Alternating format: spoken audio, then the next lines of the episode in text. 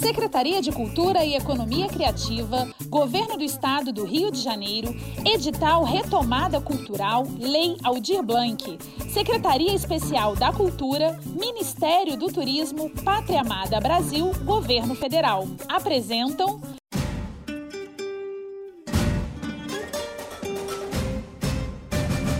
Papo de música pelas quadras do samba. Apresentação: eu, Fabiane Pereira.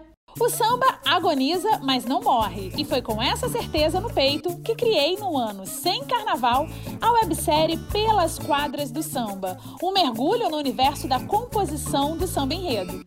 As 10 entrevistas do projeto estão disponíveis no canal Papo de Música no YouTube e também por aqui, via podcast. Eu sou Fabiane Pereira, jornalista, radialista e pesquisadora musical. Um riso fácil e o discurso contundente. Há anos ela milita por mais mulheres no samba, seja como compositora ou instrumentista.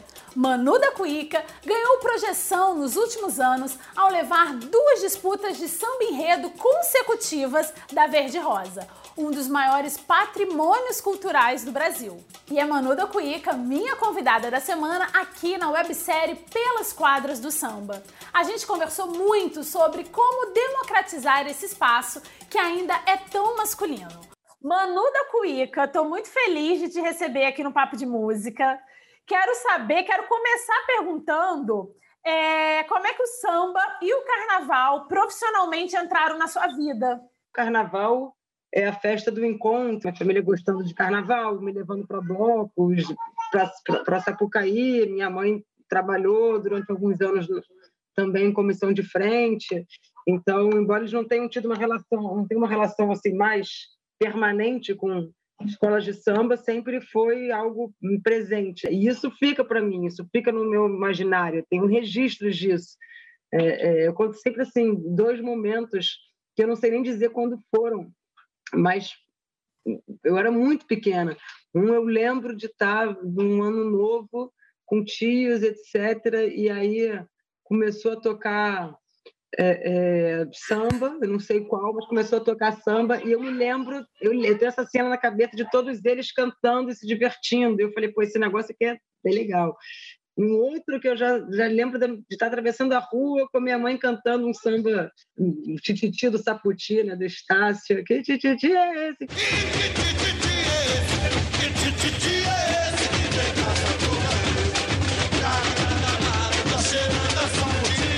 eu lembro disso, acho que eu gostei da palavra tititice. Eu sabia o que era um saputi, então eu achei maneiro e tal. E... na cadeira. Tá, vem cá, mas a mamãe tá trabalhando, tá bom? Pronto, fica aqui um pouquinho. Ah. E. Hello? Oiê! Pronto, aqui.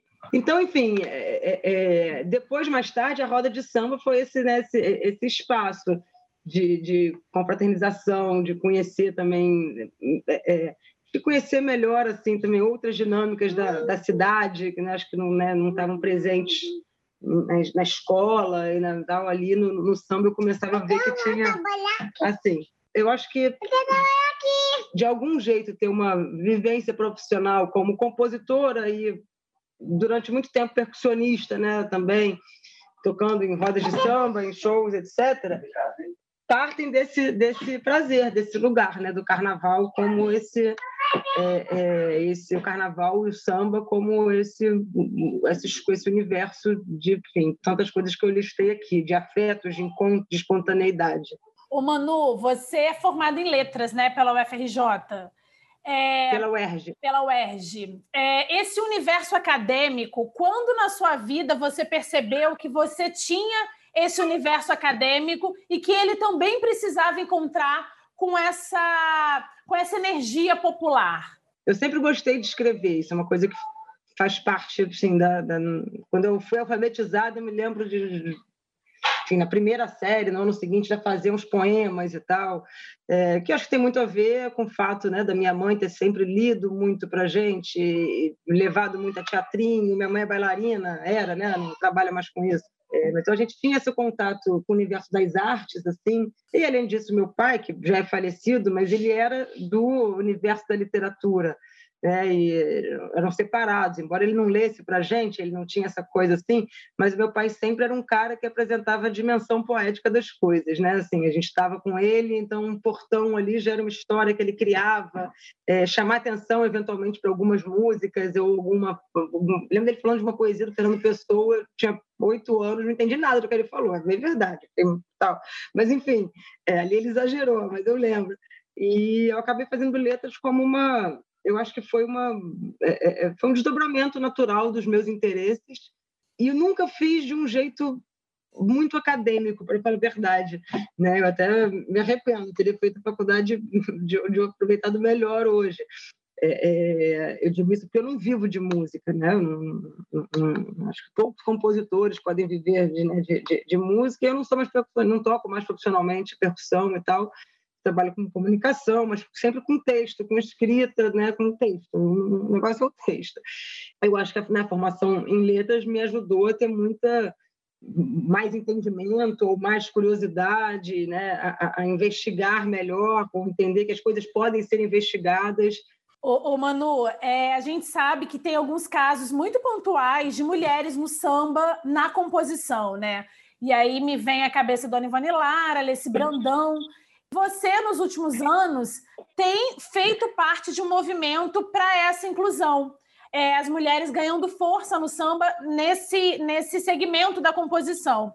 E aí eu queria saber como é que você analisa, é, óbvio que não academicamente, mas como é que você tem visto é, esse movimento das mulheres na composição do samba, seja esse samba de escola de samba, ou seja esse samba, um samba mesmo de roda, é, como é que você tem analisado isso? Você acha que está melhorando para o lado das mulheres? E qual é o preço que essas mulheres têm pagado, que a gente sabe que não é um preço baixo, para que elas uhum. sejam aceitas dentro desse, desse segmento, desse mercado? O que a gente tem hoje, né, se eu hoje componho e outras compõem e tocam, é porque muitas mulheres fizeram isso né, desde sempre.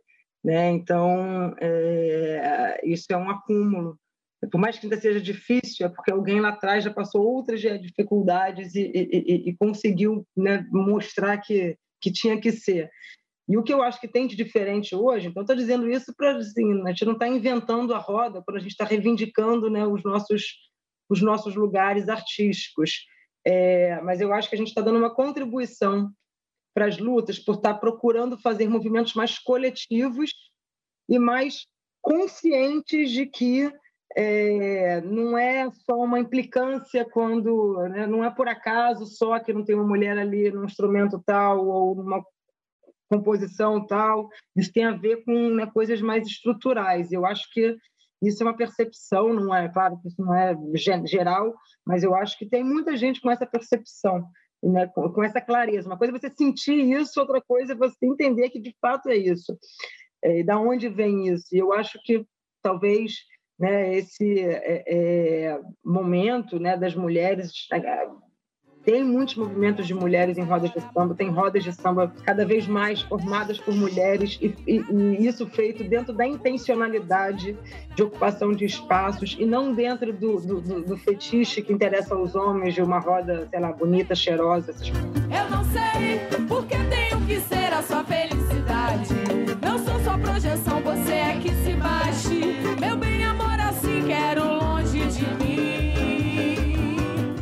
Roda café com leite, né? ou seja, as, as, mulheres querendo se colocar e com a intencionalidade artística e política de dizer, olha, a gente está aqui reivindicando um espaço e a gente entende que esse espaço é importante porque é muito difícil como mulher chegar numa roda de samba e tocar. Eu vivi isso, né? tendo que chegar ali na roda para tocar pandeiro, é, é, foi meu primeiro instrumento, e tal, e, e, entendendo que aqueles olhares não eram especialmente os mais convidativos, embora muitas vezes pareçam simpáticos, mas os homens na roda de samba em geral te oferecem né, dois caminhos, do exotismo ou da tutela. Assim, você não quer nenhum dos dois, você quer a normalidade de estar ali tocando bem, especialmente tocando mal, e eu digo especialmente porque esse lugar da exceção né, é um lugar que não, não nos ajuda.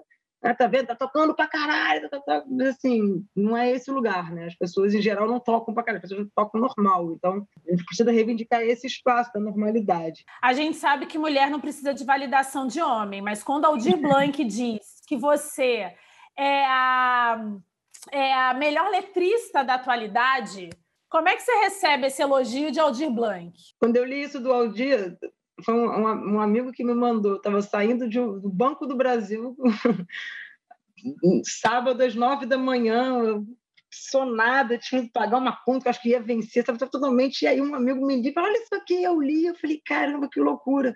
Eu não me reconhecia assim, nesse lugar, não sei se eu me reconheço nesse lugar, para falar a verdade. Difícil dizer, porque o Aldir é, como letrista, enfim, a minha maior referência, eu posso dizer que é o cara que eu estudei, que eu de fato estudei o Aldir, assim, de, de, de ficar tão fascinada, de parar para escrever as músicas dele, e até falar, cara, tentar recriar a criação, né? Imagina, tentar imaginar o prazer, ou a dor, ou a genialidade do cara que depois de determinada palavra escreveu outra. Caía a tarde feito viaduto e um bêbado trajando e poder, enfim, ter tido algum contato com ele, falar, a gente trocava e-mails e tal, e, e, e bater bola com ele, poder sabe, ter tido assim, de um privilégio dele ter mandado para mim, ouve essa música que eu fiz, acabei de fazer, com um compositor que eu gosto muito, que é o Douglas Germano, de São Paulo.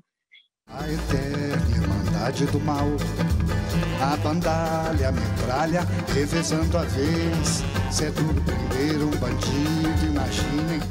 É, é um, é um encantamento assim ter tido essa essa troca. E ainda é muito impactante para mim entender que assim não o, o Aldir nos deixou é, é, foi no dia do meu aniversário que ele que ele morreu. De algum jeito eu vou carregar né, para sempre na, na, na, nas minhas datas de celebração da vida.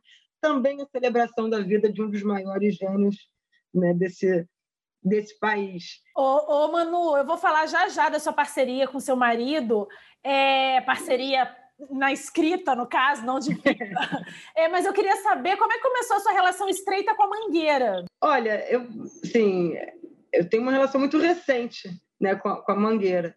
É, e foi muito circunstancial, porque a gente estava né, em 2017, em 18, disputando samba na Portela. Eu tinha acabado de disputar em 2017 pela primeira vez, assim, numa escola. Justamente foi o máximo que me chamou.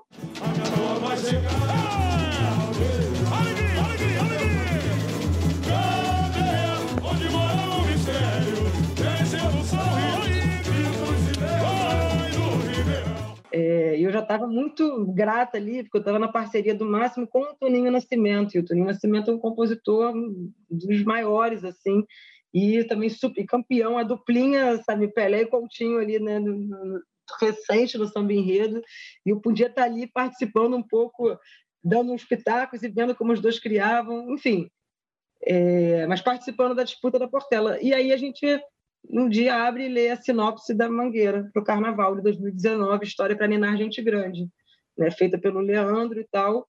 E aí a gente se apaixona por aquela sinopse, porque aquilo não só é um prato cheio para né, compositores, como enfim, eu e Máximo temos histórias de lutas e de militância, e, e aquilo fazia muito sentido. Esse é o Brasil que a gente queria contar e que contassem para gente. O enredo começa com os primeiros habitantes do Brasil, os índios, que já estavam aqui quando o Cabral chegou, a exuberância indígena. E percebam que os índios das esculturas, a pele é dourada, são índios de ouro. Ô, Manu, eu vou voltar um pouquinho em 2019, porque a história para Nina Gente Grande, eu acho que da história recente dos sambas enredos, é um dos poucos que furaram a bo... que furou a bolha, né? É, eu estava lá nesse desfile, a única vez que eu desfilei na Mangueira foi nesse desfile. e aí eu queria saber de você, se na, quando você deu o ponto final, assim, você e seus parceiros deram o ponto final nesse samba, nessa letra, vocês tinham noção de que esse samba já estava nascendo clássico? A letra não, não, ela não foi difícil. Eu achei as versões anteriores e tal. Claro que você vai mudando muita coisa, mas ela meio que assim, saiu em algum momento com a estrutura muito clara e já com um caminho. Depois era uma questão de esse é o melhor nome, esse é o melhor verso e tal. Mas quando a gente terminou tudo, é, eu acho que a gente tinha aquela coisa de pô, que tinha sido saído um samba muito bom. Mas quando você está envolvido, é complicado isso. E aí teve um episódio que foi num. Foi, foi no, acho que foi no Réveillon de 2018 para 2019, e aquela coisa, já a gente estava alguns parceiros juntos, e, e as pessoas dispersas. De, bom, a gente começou a tocar o samba sem falar nada para ninguém, uma certa coisa, uma coisa mais confusa. E a gente já estava tocando outros sambas antes e tal. E a gente, eu não estava tocando, eu fui vendo a reação das pessoas. Eu não tinha a menor ideia que era aquilo que a gente estava tocando. E as pessoas paravam e olhavam. Né? E, mas o que, que, é isso? Mas, peraí, intrigadas e, e tal. É, ali, naquele dia eu falei, porra, esse samba vai rolar bonito, assim, porque não foi uma coisa, gente, vem ver o nosso samba, e no final todo mundo vai achar legal, porque né, a gente viu a reação instantânea, espontânea das pessoas. Depois a gente esteve num aniversário, fez a mesma coisa, e fiquei vendo assim né, na cara das pessoas. É, então isso foi. Ali a gente tinha uma coisa, cara, de fato é um, é um grande samba. Mas eu acho que é, essa questão assim de, de, de, furar bolha tem uma coisa.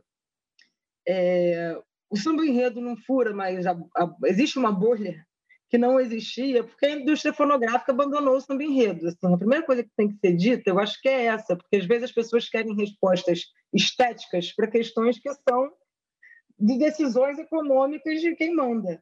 Né? É, é, claro que você teve momentos muito ruins de samba enredo, em alguns né, momentos mais recentes e tal, as pessoas, enfim, é, citam segunda metade da década de 90, embora você vai achar samba, muitos sambas bons ali, mas assim, existia uma coisa mais pasteurizada assim e tal.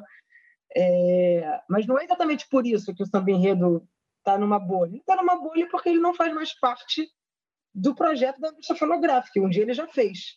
É, então é por isso que as pessoas não conhecem, vão conhecer o samba da década de 70 e não vão conhecer o samba do ano passado, ainda que você possa achar melhor da década de 70, não, mas o problema não é esse. Né? Porque as pessoas conhecem músicas que são bem piores, assim, né? Então não é exatamente esse mérito. Né? O, o, o enfim, só recentemente você citar, você tem o vou citar aqui, esquecendo vários, mas tem o Madureira Sobe o Pelô, do Máximo, Toninho, Nascimento, Vanderlei. Madureira sobe o pelô,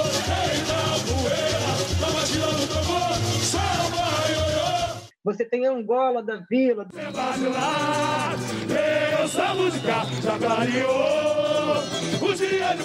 Você tem festa no Arraiado.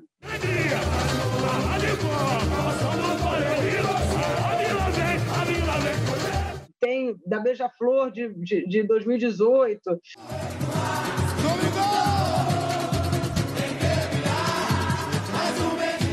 E já, já esqueci, assim, muitos.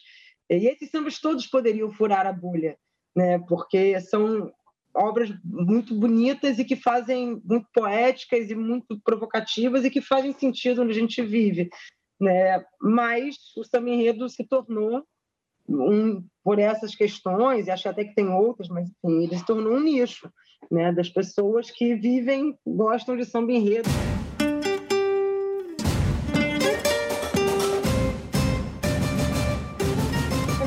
central né, para essa, essa vitória, e isso é muito bom, porque afinal as escolas são escolas de samba, né? teria que ser assim sempre. Né? Os sambas enredos, eles têm que ser é, é o elemento assim que está ali levando o desfile mesmo. Né? Independentemente do, né, do qual seja a imagem, as alegorias, então ele precisa, ele, é o carro-chefe das escolas de samba. Né? É, é, e eu acho que o Leandro, o, o Leandro Vieira, o carnavalista da Mangueira, ele tem essa com certeza ele, né, ele tem essa percepção de dessa do que é o samba enredo. Ele é um apaixonado por samba enredo por samba por música né? É, e entende esse protagonismo e ele consegue fazer ele tem uma generosidade artística com o trabalho dele né, de inclusive repensar o carnaval a partir do samba. Eu acho que eu vou arrumar confusão aqui agora, mas é a escola mais querida, né? É a escola que todo mundo espera entrar. É a escola que, mesmo que você não torça por ela, você quer saber como é que ela passou na avenida. A Estação Primeira de Mangueira é a escola que a gente tem mais artistas que torcem por ela, que levam o nome dela adiante. Então, representar Mangueira tem um certo peso, assim? Olha, eu não me sinto representante da Mangueira, não. É, acho que a Mangueira é, é a Mangueira é tão grande que nem cabe explicação. Eu sou né, uma profunda admiradora e amante que reconheço esse lugar. Né? Eu sou de uma família de mangueirenses e, e eu, eu poder fazer parte num lugar honestamente muito pequeno, é, é, é mas poder fazer parte dessa grande história, desse patrimônio da cultura né, brasileira que é a Mangueira, é, é uma coisa imensa, assim. É, de entrar ali naquela quadra e saber, porra, que bom tá vivendo essa história de perto e que de algum jeito né, tá, tá, também está tá construindo isso. Né? É, e essas relações com as escolas de samba, elas, elas são mais mais voláteis, assim, elas são mais efêmeras, né? Vai ter disputa daqui a pouco e é isso. Tem vários outros compositores que vão estar disputando e, né? E pronto, os temas podem ser escolhidos e você continua ali participando, torcendo, querendo, mas você já não está mais ativamente como compositor construindo a história daquele ano, né? É, então as coisas assim, para elas terem mais é, é, terem relações mais sólidas precisa de, de, né, de, de, mais tempo.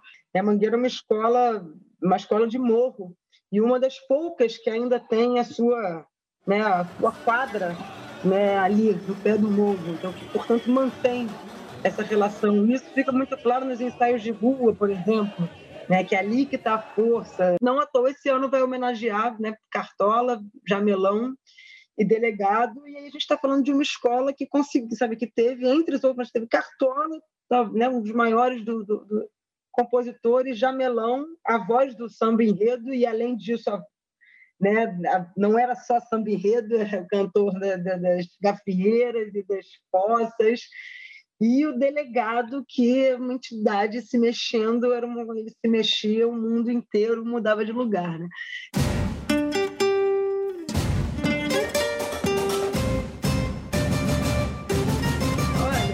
Eu só ganhei dois até hoje, não sei dizer. É, mas eu acho que, acima de tudo, ele tem que fazer mais coisa do que levantar Sapucaí. Eu diria isso, né? Que, é, é que para levantar Sapucaí, vou embora. Vai para cima deles, Mengô. Isso já levantou. Assim, é, né? Acho que é justamente esse o desafio do enredo. Ele, ele tem algo funcional, ele tem que funcionar, ele, ele, né? ele é utilitário, ele é uma música encomendada, que né, de, você tem que falar sobre este tema dessa forma e tal. Então, nesse sentido, é né, muito restrito. As pessoas todas associam, e carnaval de fato tem esse lugar de, de catarse, de alegria, e isso é esperado do carnaval. Mas eu acho que o grande desafio do samba enredo é ser muito mais do que isso. É entender que ele é uma, uma obra artística absolutamente peculiar né? É, é, ninguém faz uma coisa parecida com samba enredo se não está fazendo um samba enredo. Tá, você, você vai contar uma história de alguém ou de um fato, você não vai contar da maneira como você contaria, entendendo que tem uma escola que vai ter que desfilar. Então é um gênero muito particular. Esse ano eu estou completando 20 anos de amor e poesia à maior escola de samba do planeta. Em 2001, quando foram iniciados os preparativos para o Carnaval 2002, eu fui desafiado a fazer samba para Mangueira. E de lá para cá, eu vivi as maiores emoções da minha vida.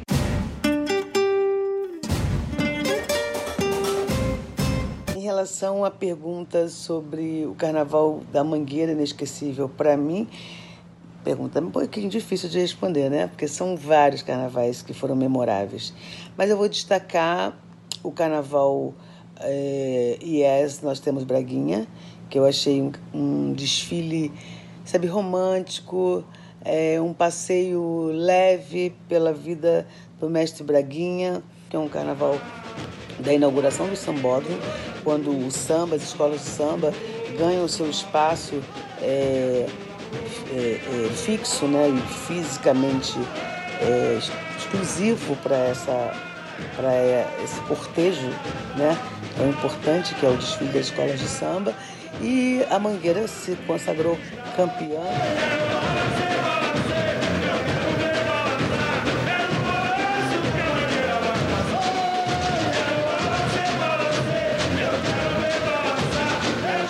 É, e foi assim uh, naquele, naquele tempo né, que o desfile demorava horas, já foi quase amanhecendo o dia, mas foi um desfile que eu acho que é, que é o desejo que a gente né, acho que tem esse saudosismo hoje. Né, da valorização dos corpos, da dança, da alegria. Eu acho que esse desfile passou isso.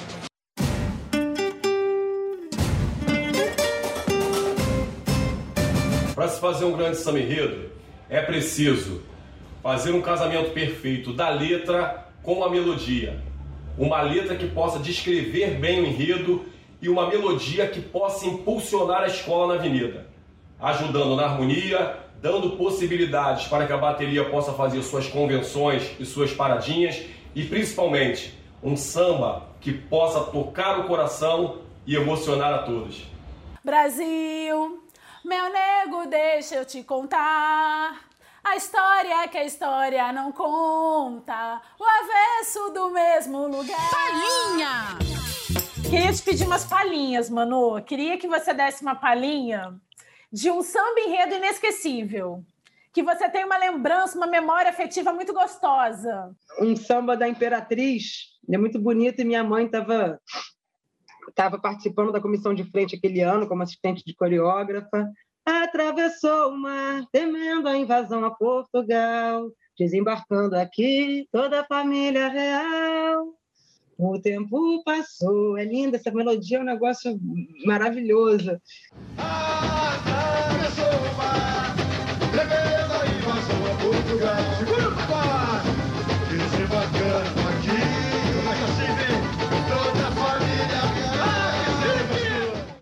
Palhinha de um samba inesquecível da Mangueira.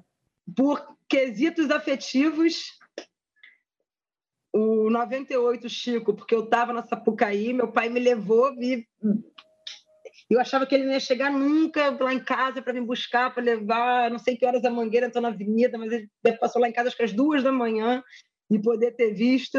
Né? É, é, não é nenhum sambas que eu assim, colocaria em lista dos grandes sambas para mim, não, mas é, ele foi muito marcando, que é o, é, é o Chico das Artes, o gênio, o poeta Buarque, boêmio, artista no palco, teatro, cinema, malandro sambista, carioca da gema. É, então, sigo nas artes,